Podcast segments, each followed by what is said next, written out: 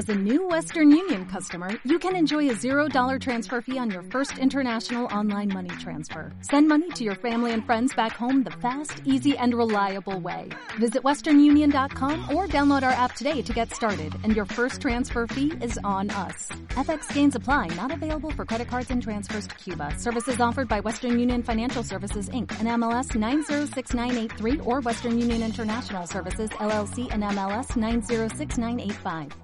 Hubo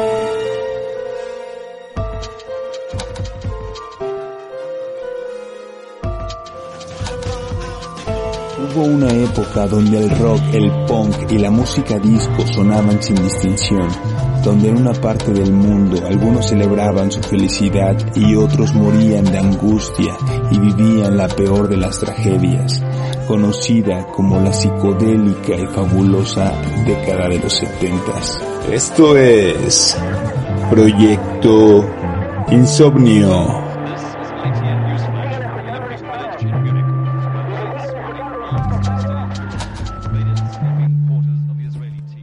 ¿Qué tal? ¿Cómo están? Bienvenidos a Proyecto Insomnio. Bienvenidos a nuestra segunda entrega de esta saga de décadas, en donde llegó el turno de hablar de los setentas. ¿Ok? Séptima temporada, setentas.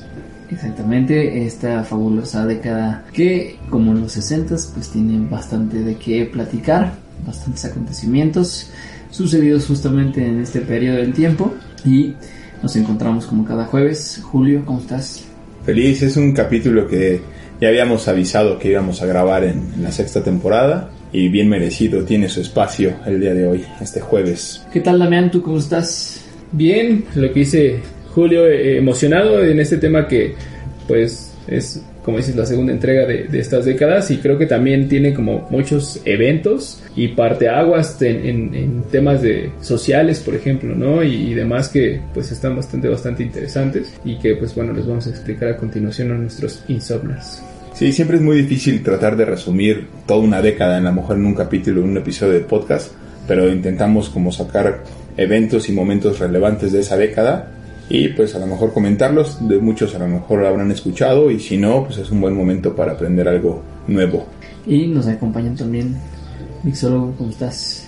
Bien entretenido aquí con, con Pixie, Ajá. conmigo. Su perrita chihuahua, que mide como 20 centímetros. sí.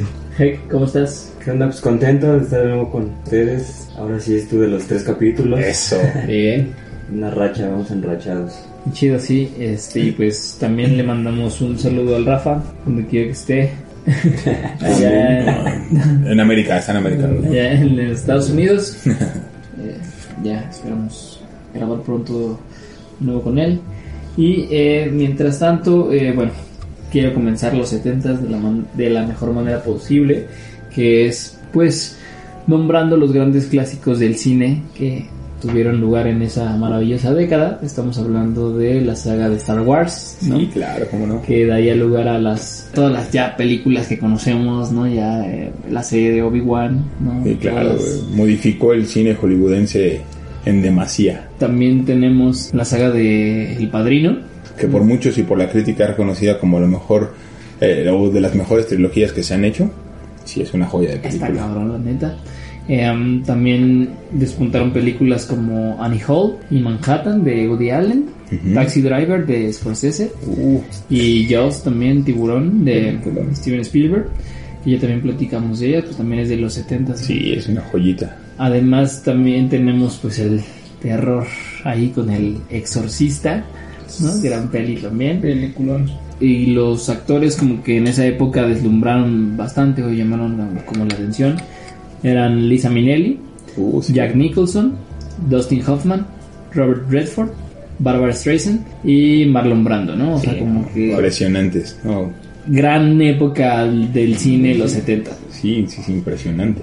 Un poco de la mano de, de las artes, eh, justamente en los 70 sonaban canciones muy famosas como Imagine de John Lennon. John Lennon. Bohemian Rhapsody de, de Queen, Highway to Hell de los ACDC, Another in the Wall parte 2 de Pink Floyd, Staying Alive, por ejemplo, de los Bee Gees, Lady Marmalade de La Belle, Let It Be de los Beatles, La Grange de CC Top, eh, gran, gran canción. Y este, pues digo, por, por mencionar algunas, ¿no? Que son como de las más, Más famosas. icónicas. Que justamente forman parte, pues justo de esas canciones icónicas de los 70 como dice Carlos. Y que pues también formaron una buena época en, el tema de la música que pues se sigue escuchando hasta nuestros días. siguen muy vigentes, ¿no? Y como decías, al terminar en la década de los 60 y empieza como todo este auge de buenas canciones y se adopta una contracultura con el movimiento hippie y empieza a sonar un poco más de psicodelia en la música, es como más energética, empiezan como bailes improvisados y ropas un poquito más coloridas, empieza la famosísima música disco, ¿no? que los DJs empiezan a aparecer ya en la escena musical Sí, sí. y es como un poco la rebeldía al dominio que tenía el rock o el rock and roll de, de la década pasada. El primer número uno de la música disco en la historia del Billboard fue la canción Love Train de, de OJs en 1972. Eh, Hollywood empieza a prestar atención al movimiento y en 1977 estrena la película Fiebre de sábado por la noche. Seguro todo el mundo ubica a John Travolta y esta famosa bola de cristal. Y que justamente a güey. Sí, claro, claro, exactamente, ¿no? Gees son la banda sonora de esta película y es la imagen que todos tenemos a lo mejor como de esa época, ¿no? Sí, sí. Surgen canciones, aparte de las que decía Damián, eh, empieza Last Dance de Donna Summers, eh, Heart of Glass de Blondie, eh, Do You Think I'm Sexy de Rod Stewart, que también supongo que la han escuchado mil veces, eh, Don't Go Breaking My Heart de Elton John, Straight Player de Chicago, y Kiss aparece en escena, ¿no? Con su famosísima canción de I Was Made for Loving You. En Europa surgen éxitos como Dancing Queen de ABBA, que seguramente han escuchado. Eh, Y el auge de este género musical empieza a generar como una complicación social también. Y es un poco reaccionaria, originada y fomentada por el tema racial, queriendo etiquetar a la música disco como música para homosexuales o afroamericanos, y empiezan a usar el lema en distintas estaciones de radio como los hombres duros no bailan. El mundo del rock empieza a criticar el género, Qué culera época también para Beatles. ¿no? Exactamente. Eh, diciendo que el disco, la música disco apesta, ¿no? Es un lema que utilizan mucho en estaciones de radio. Y en 1979, en la ciudad de Chicago, en Estados Unidos, el 12 de julio se convoca eh, por parte de distintas emi- emisoras de radio a una quema de álbums de música disco. Y es conocido ese día como el día en que la música disco murió. Justamente, eh, ahorita hablando de los movimientos sociales, eh, mencionaste uno de los más importantes, que justamente fue el, tema de la música disco, pero también hay otro movimiento que para mí creo que también es uno de los más representativos y que tiene un toque muy chingón en su cultura, y es el movimiento punk. Los punks eh, surgen a finales de los 70s en Inglaterra como un movimiento cultural y musical como una rebelión al rock industrial de la época, que justamente los rockeros como que dominaban la escena y a ellos les cansó como esta parte de decir, güey, ya estamos hartos como del estatuto social, güey, de las reglas que nos imponen y como que todos bien vestiditos y siguiendo como ciertas normas. Y ellos, bueno, este mo- movimiento empieza como una forma de protesta contra la religión, el autoritarismo y las reglas, dando paso a la anarquía, la autogestión y el libre albedrío. Recordemos que veníamos justamente de una generación de los 60 en donde todo era amor y paz con el movimiento hippie y que el gobierno pues hasta cierto punto era bien pasado de lanza con la sociedad porque era como de, ah, pues te quieres manifestar, güey, o quieres hacer algo, te oprimían, justamente estaba el tema racial, o sea, había un buen de cosas. Y este, pues este movimiento nace con, con esa consigna, ¿no? Bien, bien chistoso. Hay una pregunta que es bastante recurrente entre los, pues como, no, no historiadores, sino como los analistas de estas culturas, que preguntan si esta cultura tuvo su origen en Perú. Y para mí se me hizo muy chistoso porque dije, güey, se supone que como que toda la influencia que tenemos es como anglosajona y demás. Pero hubo una banda en Perú que se llamaban Los Psychos en los 60s, que ya hacía este tipo de música y al parecer es la primera registrada en, en este género. Entonces fueron la primera como en, en tener este movimiento, ¿no? El tema de la música era generar canciones con patrones de 3 a 4 acordes por mucho, repetitivos y con una velocidad pues diferente a la del rock normal. Algunos grupos musicales influyentes en este movimiento fueron The Sex Pistols, The Ramones, Black Flag,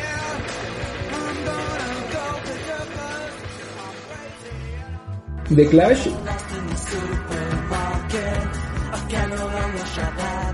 y Misfits. Eh, como Me convierto en marciano de los Misfits. Claro, güey. hay, hay muy buenas canciones de ellos, ahí este, se las recomendamos. Como todo, obviamente, todas sus subculturas, en donde se encuentra, por ejemplo, el anarcopunk, que es esta corriente en donde, pues, es literal la anarquía al 100%. El queer punk, que era acabar con la heterogeneidad. El Riot Girl, que era un movimiento punk feminista. Y un punk antirreligión. Y el cyberpunk, que lo que hacía era cuestionar la sustitución de los humanos en tanto trabajos y actividades por parte de las máquinas y la industrialización en ese entonces. Esta cultura también se caracterizó por algo muy, muy, que a mí la neta digo, o sea, tal vez nunca lo puse como en práctica ni nada, pero se me hace muy atractivo y muy chingón de esta cultura. Es la forma de vestir, güey. Porque son, eh, comienzan a romper como los estratos, bueno, los estatutos sociales y se empiezan a poner como eh, chamarras de cuero con estoperoles, güey, se empiezan a peinar acá con una moicana de colores súper elevada, así como muy Estrafalario, distinto y estrafalario a lo que normalmente Sí, se veía en la calle, ¿no? Porque aparte, Ese- en esa época. ¿recuerdas o te imaginas al punk que trae como De una Clash, moicana, una moicana. pein- este, Sí. pintada de algunos colores, ¿no? Rosa, Ah, azul, sí, lo que sí, sea, ¿no? Y el mundo del punk quizá hubiera sido diferente si la tienda Sex de los creadores Malcolm McLaren y Vivienne Westwood en Kings Road Londres no hubiera existido, ya que esta tienda cuando se dan cuenta del movimiento, ellos comienzan a crear esta moda. De hecho, ellos son los que generan, por ejemplo, los chalecos con estoperoles y, y los parches y demás. Ay, que se ellos son siguen que- usando, güey, Claro, güey. Son súper famosos. Y bueno, obviamente todo esto también con el tiempo va cambiando y en la actualidad, por ejemplo, la cultura punk los puedes diferenciar porque usan pantalones a cuadros con cadenas. eh, normalmente utilizan unas botas con plataformas un tanto altas o anchas, por así llamarlo. Este, ya no se utiliza tanto el tema como de las moicanas de colores, pero aún así siguen siendo como estilos diferentes a lo que Sí. se maneja como en la actualidad A mí, social. a mí me late como esta onda del punk de mezclilla, tenis, playera negra, ¿sabes? Así, chamarra de piel. de piel. O acá de mezclilla, o sea, esa, esa moda punk se me hace que está bien chida. Y que luego, como dirían las mamás, pues también las modas van regresando, güey. ¿no? Ahorita también es, Claro. un, es un estilo de vestir pues, como muy actual, güey. para terminar este movimiento social hay una frase que los caracteriza y que está como chingona, que es Punk is not dead, que es como una de sus banderas representativas. El punk no está y muerto. es, es correcto, el punk no está muerto. eh, y siempre siempre llevan como esa, esa consigna, ¿no? Está, está muy chingón este, este movimiento. Eh, o por el lado musical también, en 1979 se presentó el Walkman, que era el primer reproductor de sonido de estéreo portátil, ¿no? Que metías ahí tu, tu cassette. Ah, el cassette. No sé si los insomnios sepan lo que es un Walkman, pero yo creo que a lo mejor los aquí presentes sí todavía ubicamos el cassette en estos aparatitos que te O ponías. sea, pero esto te daba la oportunidad por primera vez de, de escuchar música en privado. Sí, música en claro. privado, justo. No, y fuera de tu casa, o sea, que no fuera un estéreo. Sí, Sí, la- la la- grabadora, Pero la importancia de esto, o sea, como de que te imaginas ahorita tu trabajo o el gimnasio o así de que sin música, así sin audífonos. Sin audífonos. Imagínate que todos tuvieran su música a todo volumen, por ejemplo, ¿no? Algo así. Ah, o sea, no se podría. Esto es un gran invento. Sí, sí, está muy chido. El, el Walkman evidentemente pues tuvo un auge bastante importante entre los consumidores y estableció obviamente como las bases para futuras generaciones ¿no? de los dispositivos personales que encontraríamos como el iPod, ¿no? que ya después El iPod, como a claro. evolucionar y justamente en, en los 70s se crearon eh, dos gigantes de la tecnología que hoy en día pues no podríamos concebir el mundo sin, sin ellos y estoy hablando de eh, Apple y Microsoft. Steve Jobs y eh, Steve Wozniak comenzaron en 1976 a crear en su garage, lo que se convirtió años después en una de las compañías más importantes de informática del todo el siglo XX. Apple fue fundada el 1 de abril de 1976 y continúa hoy revolucionando el mundo de la tecnología con toda su línea de productos Sí, de su iPhone ya que iPods, 14, ¿cuál- cuál iPhones, van? No sé. iPads, o sea, pero déjate los iPhones nada más, o sea, todo lo que tienen realmente detrás, ¿no? Este, de a las iPads, o sea, como que ya la utilidad que le das como a todos esos dispositivos. Computadoras portátiles tal Sí, cual. las Macs. Un año antes también, en 1975, Bill Gates y Paul Allen fundaron Microsoft. Gran también como Aporte, para- ¿no? Como Un no. aporte. Que ya hablamos de ellos en, en capítulo de compañías. Ellos estaban dedicados más al sector de software y hardware, ¿no? Esencialmente, pero pues también hoy conocemos, imagínate la presencia de Microsoft, la importancia de Xbox, ¿no? Xbox. Sí, lo que facilitó también el mundo y revolucionó el mundo tecnológico, es impresionante. Pues imagínate, en los un, 70 un gran videojuego, güey, de Xbox, Halo, que ahorita tiene una serie muy buena, recomendada. Está chida, no la he Sí, sí, está, está buena. Y cambiando abruptamente de tema, también en esta época hay cosas malas. Sí, ¿no? claro, negativos. totalmente. Estaba por celebrarse el- el- los Juegos Olímpicos en Múnich, Alemania, de 1972.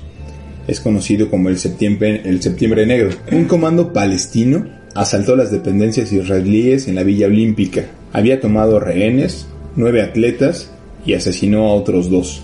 El secuestro y la angustia duró casi 18 horas. Es el 5 de septiembre de 1972, para que nos ubiquemos un poco en el tiempo. El gobierno alemán trató de negociar con los secuestradores, el ministro del Interior se ofreció a intercambiarse por los atletas, pero Bruno Merck, que era el, ministro, solo consiguió una prórroga, en vez de que fuera a las 9 de la mañana del día siguiente, fue hasta las 12 del día del día siguiente. El embajador de Israel, Ben Sorin, se desplazó en Múnich y manifestó por ninguna razón en el mundo, el gobierno de Israel aceptaría las peticiones de los terroristas. La única solución iba a ser el uso de la fuerza. Uno de los presentes del- de la masacre dijo, los, los alemanes hace 30 años fueron monstruosamente eficientes para exterminar a 6 millones de nosotros, pero han demostrado ser terriblemente ineficaces en el intento de liberar a mis nueve compañeros de los terroristas árabes. Los nueve deportistas, un policía alemán y cinco terro- terroristas murieron en esa fecha. O sea, pero el tema fue como un tiroteo, un tema así. No, más bien ellos secuestraron este, la Vía Olímpica y a estos este, nueve rehenes, exigiéndole al gobierno de Israel que liberara a cerca de 200 presos Ah, este, árabes que tenían en y sus como no cárceles. lo aceptaron, los mataron.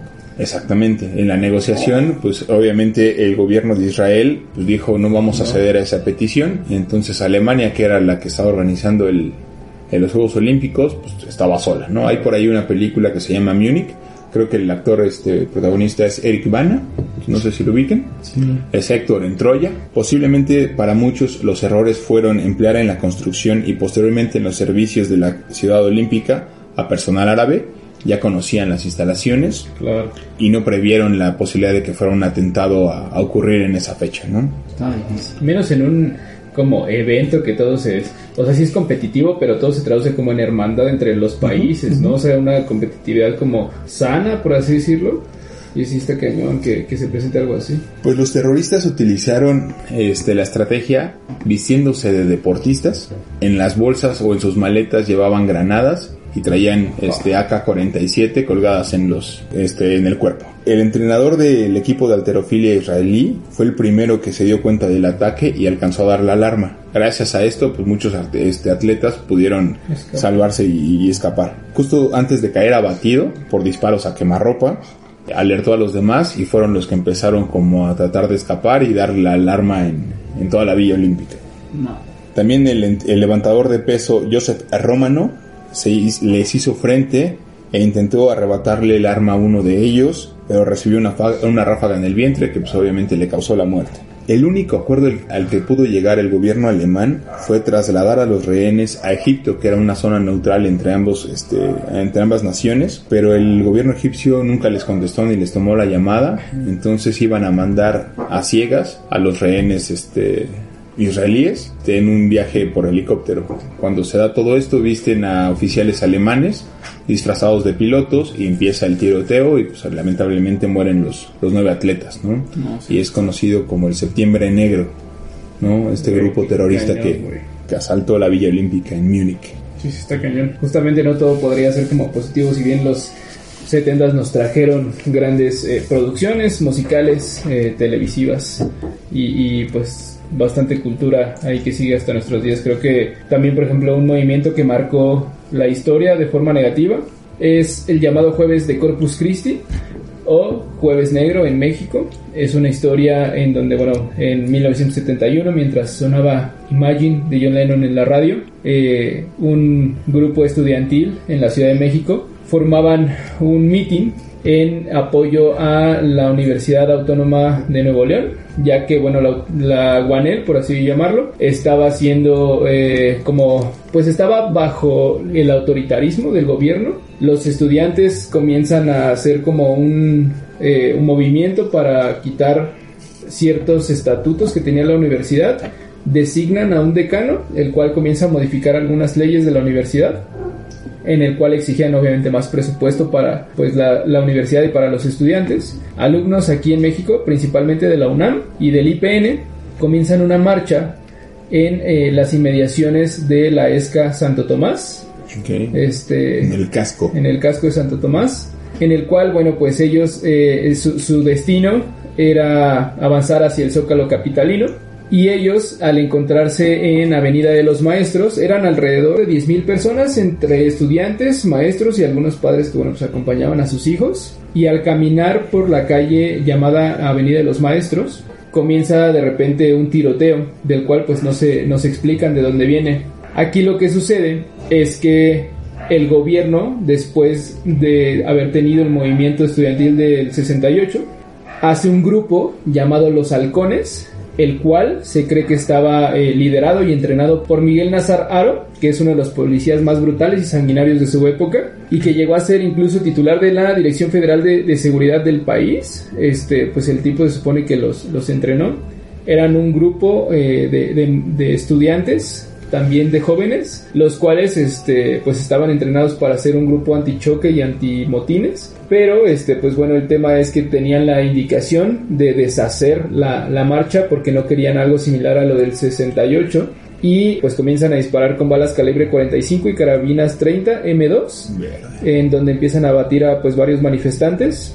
Y como en todo, en toda pues sí como atentado las víctimas comienzan a correr despavoridas por todos lados, intentan esconderse en las casas cercanas, debajo de los autos, algunos obviamente pues a, a, hacerse pasar por muertos para poder salvar sus vidas. El tema es que aquí incluso estos cuates denominados como los halcones van a los hospitales y rematan a los estudiantes que estaban heridos no, para no dejar cabos sueltos. No, está, está muy muy cañón la historia. Este el registro oficial dice que fueron alrededor de 225 los muertos en el atentado. 225. Sin embargo, sabemos que pues eso son no es más. así, es, son muchísimos más. El halconazo. El halconazo, es justamente llamado el, el, el, halconazo. Desafortunadamente, este, después de casi 50 años de esta brutal agresión, el evento aún no ha sido condenado y no se señaló a ningún responsable. Eh, Luis Echeverría Álvarez, que era el presidente en ese momento, Nefastísimo. Fue, sí, nefastísimo, claro. Fue jurídicamente exonerado de toda culpa en 2009, al que se denominaron que no había pruebas suficientes para señalar que él había dado la instrucción y que él era el culpable. Y todavía se atrevió en ese entonces a salir en los medios para decir que iba a hacer todo lo posible en investigaciones y demás para poder capturar a los responsables. No. O sea, era, era es un tema muy maquiavélico así en todo, en todo sentido, ¿no? Digo, este es otro de los eventos que marcó, por ejemplo, la historia de nuestro país, pero fue un suceso pues también bastante... Sí, que se repite un poco la historia del 68 y, y que son cosas totalmente tentados contra la humanidad. ¿no? no y, y, hay un evento también en los 70s derivado de una corriente ideológica de una agrupación religiosa fundada en los años 50 que se llamaba el Templo del Pueblo, que estaba liderada por un llamativo personaje llamado Jim Jones, que fue el responsable de hacer que 918 personas consumieran una bebida de cianuro el 18 de noviembre de 1978 en la Guyana de América del Sur. Eh, Jim Jones tenía como una capacidad de convencimiento y de y facilidad de palabra de convencer a la gente de que iban a encontrar como una sociedad donde todos vivieran como por igual ¿Felices? y felices y como una especie de ¿Sabes paraíso. de morir? No, no, no, un espacio en la Tierra donde ellos iban a tener como su propia este, zona donde pudieran vivir en No. paz, güey. Todos por igual. Ay, ¿no? se los llevan, ¿no? Por eso se los llevan al... Sí, hablamos un poquito de eso en nuestro capítulo también de sectas. Vayan a darle una vuelta, creo que eh, es, es totalmente esa posibilidad de un ser humano de transmitir un mensaje y la debilidad a lo mejor de alguien que lo está recibiendo y creerle todo lo que te dice, ¿no? Sí, porque él al final, en el 75, llega a Guyana, que es una ex colonia británica que está ubicado al lado de Venezuela, y ahí decide fundar una localidad en la que se iba a vivir, como les decía, y justamente se llamó Johnstown. No, masacre de Johnston. Johnston, o sea, como le puso su apellido a, a su ciudad, ¿sabes? Y él decía que eh, habían escogido Guyana porque hablaban inglés y no iban a generar problemas con la inmigración de las personas que quisieran unirse al proyecto. Ahí, por ejemplo, o sea, el gobierno se da cuenta a través de periodistas y de investigadores de que estaba esta secta y cuando se da cuenta este Jones de que viene eso es cuando determina que hay que llevar a cabo el ultimátum y decir este es momento de partir. Sí, porque al final él ya había logrado hacer que muchísimas personas se, se fueran allá a construir sus casas, o sea, él estableció una comunidad en la que pues muchos la describían como el paraíso porque pues era todo lo que él había como prometido, entonces se hicieron como muy fieles a... Y es que imagínate, pueblo, si te prometen algo y te lo están cumpliendo, tú no tienes razones como para Pero no dicen que justamente empezó de repente como a cambiar la personalidad de este tipo, o sea, pues se le voló la, la cabeza cabeza. evidentemente y que cada vez empezó como a convertirse un poquito más, no sé, como agresivo, celosón, ¿no? O sea, como que veían como que un cambio en su comportamiento. Y en octubre de 1978 ya empezaron a llegar denuncias sobre los abusos de Johnson, o sea, ya había gente que se... se, Se quejaba. se quejaba, güey, exacto. Que la neta, digo, no, no, no sé si está como bien eh, compararlo, pero con los gurús, estos Sí, sí, claro. ¿no? vatos que, Claro. que te hablan coach de vida y así. Siento que es este mismo pedo, güey, nada más que obviamente llevado a un grado más extremo. Sí, pues es el patrón de convencimiento, ¿no? Exacto. Total que llegan las, las este, denuncias, empiezan a, a como a, a ponerle como más atención a, a esta localidad. Visitan el pueblo y pues obviamente, o sea, en- se le salió de las manos, ¿no? La cordura de Jones colapsó y mandó reunir a todos los integrantes de la comunidad y reiteró que las amenazas al paraíso eran reales y que había una revolución de muerte, ¿no? O sea, empezó a, a alarmarlos. Justamente él decía, por el amor de Dios ha llegado el momento de terminar con esto. Y les comenzó a dar en su delirio eh, cianuro a todas las personas No, o sea, para que se fueran este, muriendo. Morir. O sea, pero dicen que no es un suicidio colectivo como se menciona, sino que es un asesinato, güey, Masivo. masivo. Porque las personas no decían que sí porque fuera eso, sino porque se los por estaban- miedo. Ajá, y porque No, sí, digo- el abuso y porque obviamente no sabían ni siquiera qué estaban tomando, se lo estaban dando a los niños. Ahí, ajá, dentro de la historia se supone que lo mezclan, me parece que con agua y Kool-Aid como para los niños que no, no sepan qué es. No, y llega un momento en que se les acaba como ese recurso y ya las enfermeras comienzan a, a inyectarles, me parece que el cianuro así directo a los No. a las personas, o sea, de que ya era vámonos todos y güey, horrible. De hecho, me parece que hay imágenes así bastante turbias ahí en, en- en redes, ¿no? Oye, y hay un capítulo de South Park donde como que se burlan un poco de ese, de ese caso, ¿no? O sea, que tocan ese caso. Pero mira, la década de los 70 sí es como un parteaguas otra vez de, de muchas cosas. Digo, ya hablamos un poquito de las cosas eh, feas de la década de los 70, pero también hay cosas este, buenas y felices, al menos para México. Se celebró el Mundial de 1970, Claro. que gana Brasil y que es recordado a lo mejor Pelé como uno de los Pelé. grandes este, héroes porque se lleva ese mundial y por eso considerado a lo mejor como el GOAT, ¿no? De muchos este Para- de muchos futbolistas. de muchos ¿no? futbolistas. La verdad es que está es, es una década también impresionante, tiene cosas muy muy padres, tiene que este cosas en la música, en el cine impresionante y que siguen a lo mejor vigentes. Hay mucha música de esa época que seguimos escuchando y creo que no envejecen. Total. Quédense al pendiente de Proyecto Insomnio. Nos escuchamos el próximo jueves. Cuídense, Cuídense. gracias, Gracias. chao. Bye. Únete a la comunidad Insomnio y si te gustó el contenido de este podcast, te invitamos a compartirlo y a seguirnos en nuestras redes sociales.